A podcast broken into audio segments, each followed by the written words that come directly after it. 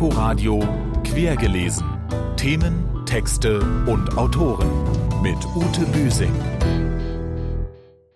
Mit Ute Büsing in unserem Literaturmagazin stellen wir Ihnen heute internationale Neuerscheinungen vor. Colin McCanns Aperogon und Karin Thuyels Menschliche Dinge. Außerdem gratulieren wir der Uwe Jonsson Preisträgerin Irina Liebmann. Im Grunde erzählt das Buch das, wie zwiespältig das ist. Einerseits war da noch altes Berlin, was ich wirklich liebe. Und Berliner, ich schreibe an einer Stelle, die Frau, von der ich erzähle, ist Berlinerin in der fünften Generation. Das gibt's ja ganz selten. Die war auch stolz darauf. Und dieses Kaffee und der Stammtisch, an dem ich dann auch sitzen darf, sozusagen.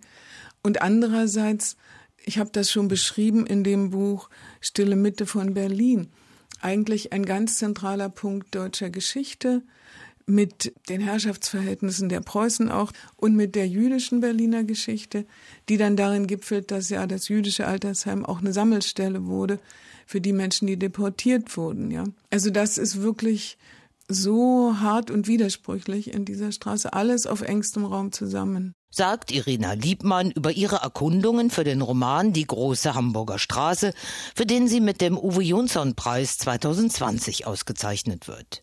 Und ich sage herzlich willkommen zu Quergelesen. Beginnen wir im Rückblick auf die literarische Woche also mit Irina Liebmann.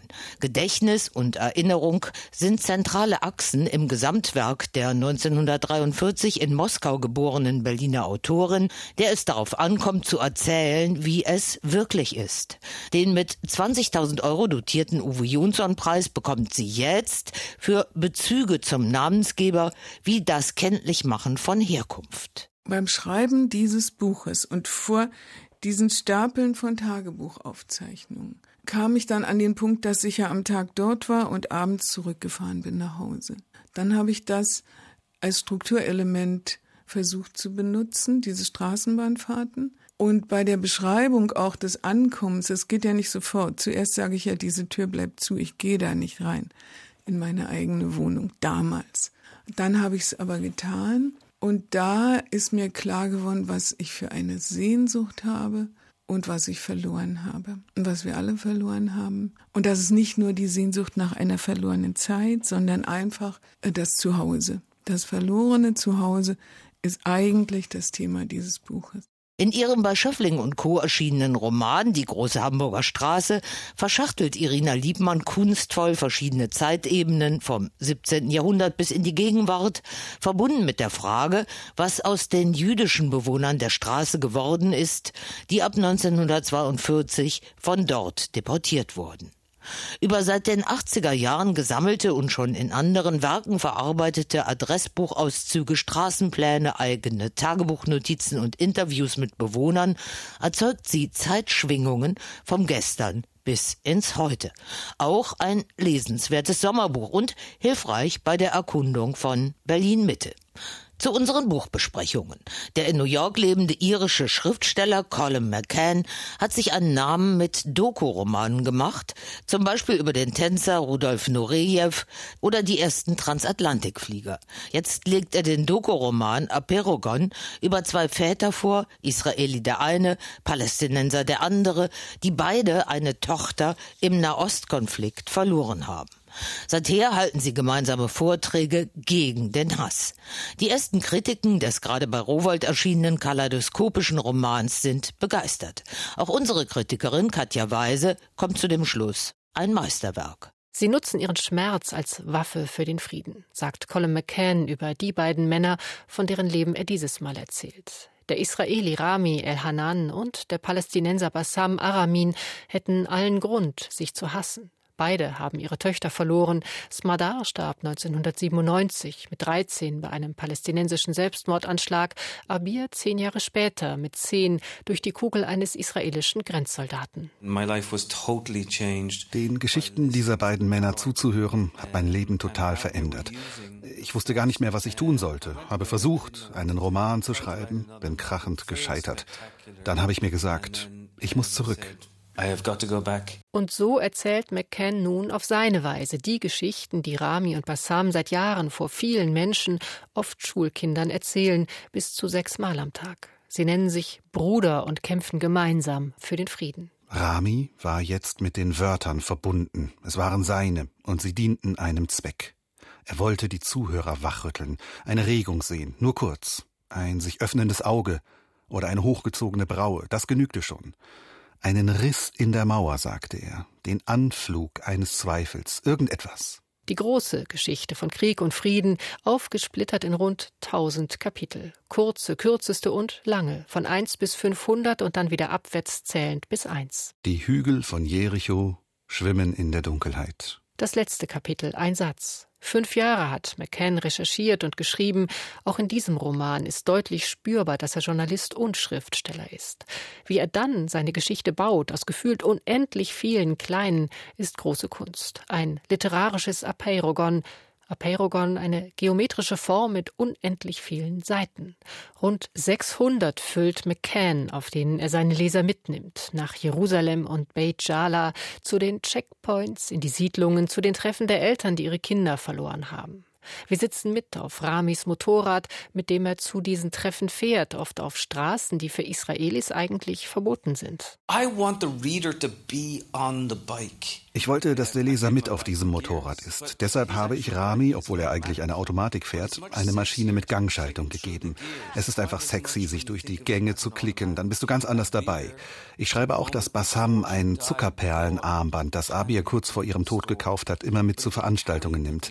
Das stimmt nicht, aber es ist die Wahrheit. Die Leser sollen mit diesen Männern fühlen. Wie Colin McCann schildert, was Rami und Bassam widerfahren ist, den Bogen schlägt von Theresienstadt nach Jerusalem, vom Vogelzug über dem Westjordanland und dem Toten Meer zu Mahatma Gandhi, ist faszinierend. Aus scheinbar willkürlichen Kapitelsprüngen zwischen Themen und Zeiten entsteht ein globales Kaleidoskop des Schmerzes und der Hoffnung. Im Kern die Frage, was ist der Mensch? Müssen wir nicht als Menschen zusammenleben? Sind nicht die, die wir oft als Gegner sehen, auch Opfer? Geschichten wie die von Rami und Bassam, davon ist McCann überzeugt, können helfen, das zu verstehen, um darin ein Lied der Lieder zu finden, in dem sie sich selbst entdecken. Du und ich in der steingefließten Kapelle, in der wir stundenlang gespannt, hoffnungslos, zuversichtlich, verstört, zynisch, betroffen, schweigend zuhören während die Erinnerungen über uns hereinstürzen, unsere Synapsen tanzen und wir uns in der vordringenden Dunkelheit all die Geschichten ins Gedächtnis rufen, die noch erzählt werden müssen. Diese Sätze sind das Herzstück des Romans, genau in der Mitte zu finden, unter der Überschrift Tausend und eins. Geschichten haben Scheherazad das Leben gerettet. Auch Apeirogon ist ein außergewöhnliches Buch. Und ja, ein Meisterwerk. Colin McCann, Aperogon, ist in der Übersetzung von Volker Oldenburg bei Rowold erschienen. Und jetzt zu einem literarischen Schwergewicht aus Frankreich, auch Balzac unserer Zeit genannt. Für ihren bewegenden Roman Menschliche Dinge wurde Karine Thuil zu Recht für den Prix Goncourt nominiert. Im Mittelpunkt des kritischen Gesellschaftsporträts steht eine Vergewaltigung, die Triebkräfte, die dazu führten, die Folgen für alle Beteiligten und die juristische Aufarbeitung aus verschiedenen Erzählperspektiven. Die 48-jährige Thuil, selbst auch Juristin, siedelt ihren Roman im Milieu der Reichen, Schönen und Erfolgreichen in Paris an. Die narzisstische Aufladung, die manische Beschäftigung mit dem Image, mit der Kontrolle. Jean Farel war vom Bildschirm nicht wegzudenken. Und nun lauerte er jeden Morgen vor dem Spiegel auf Anzeichen des vorprogrammierten Verfalls. Dabei fühlte er sich nicht alt. Seine Verführungskünste, denn er wollte immer noch gefallen, setzte er allerdings nur noch bei Essensverabredungen mit Kolleginnen ein, vorzugsweise unter 40 oder mit Debütantinnen aus der Literaturszene, die er jeden Herbst in der Presse aufspürte. Er schrieb ihnen enthusiastische Briefe. Ihr erster Roman gehört mit zum Besten, was die Gegenwartsliteratur zu bieten hat. Sie antworteten immer. Und er umgarnte und hofierte sie, schlug vor, sich zum Essen zu treffen in einem Restaurant, wo man sah und gesehen wurde. Dass sich eine TV-Legende mit ihnen unterhalten wollte, schmeichelte den Frauen, und Jean hatte tausend aufregende Anekdoten auf Lager. Ihre Blicke gaben ihm die Gewissheit, dass er noch lebendig war. Weiter ging die Sache nicht, und alle waren zufrieden. John ist ein in die Jahre gekommener Fernsehstar, manischer Kontrollfreak mit seinem Beruf als fast einziger Passion, außer der für seine Parallelliebe zur gleichaltrigen Kollegin Françoise, die allerdings allmählich in die Alzheimer-Krankheit davon dämmert. Seine Ehefrau Claire ist eine gefragte feministische Essayistin, die eine Brustkrebserkrankung überwunden hat und gerade streitbar über die Übergriffe vorwiegend arabischer junger Männer während der sogenannten Silvester Silvesterkrawalle von Köln 2015-16 publiziert hat. Das Minenfeld Feminismus, Anti-Islamismus ist von Anfang an ausgelegt und die Bezüge zum Vergewaltigungsskandal um Harvey Weinstein und die MeToo-Bewegung verdichten sich im Lauf der Handlung. Denn ausgerechnet Claires und Johns Sohn, Alexandre, Eliteschulenabsolvent und Harvard-Student, wird der Vergewaltigung verdächtigt und angeklagt. Mit der streng jüdisch-orthodoxen orthodox geprägten Mila, Tochter des neuen Liebhabers seiner Mutter, Adam, soll er nach einer Party ohne deren Einverständnis gewaltsam intim geworden sein. Nun endlich fassten sich die Frauen ein Herz und redeten. Sie brachen das Schweigen und sprachen aus, was sie so lange stumm ertragen und verschleiert hatten. Claire steckte in einem Dilemma. Einerseits wurde sie Zeugin einer verheißungsvollen gesellschaftlichen Neuorientierung durch die Geschichten der Frauen, die öffentliche Wiederaneignung ihres Selbstwertes und die Aufmerksamkeit, die ihren Worten neuerdings geschenkt wurde. Andererseits musste sie mit größtmöglicher Objektivität analysieren, was im Prozess zur Sprache kam. Auch wenn ihr dort alles im Prisma von Emotionen und mütterlicher Liebe schal, übertrieben und angestrengt vorkam. Ihrem Sohn drohten etliche Jahre Gefängnis, und sie sollte ihn belasten? Ihr ganzes Leben lang hatte ihr Handeln im Widerspruch zu den Werten gestanden, zu denen sie sich öffentlich bekannte.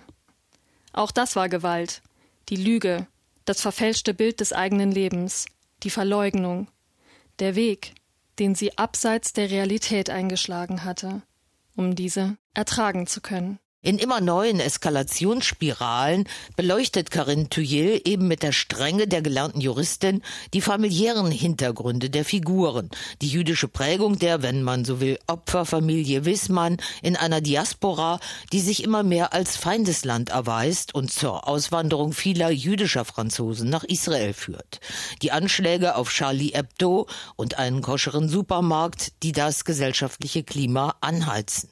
Die knallharte Kindheit des Fernsehmoderators John, der dem bedingungslosen Aufstieg und Machterhalt alles geopfert hat und sich jetzt vom Fall seines Sohnes nicht zu Fall bringen lassen kann und wird.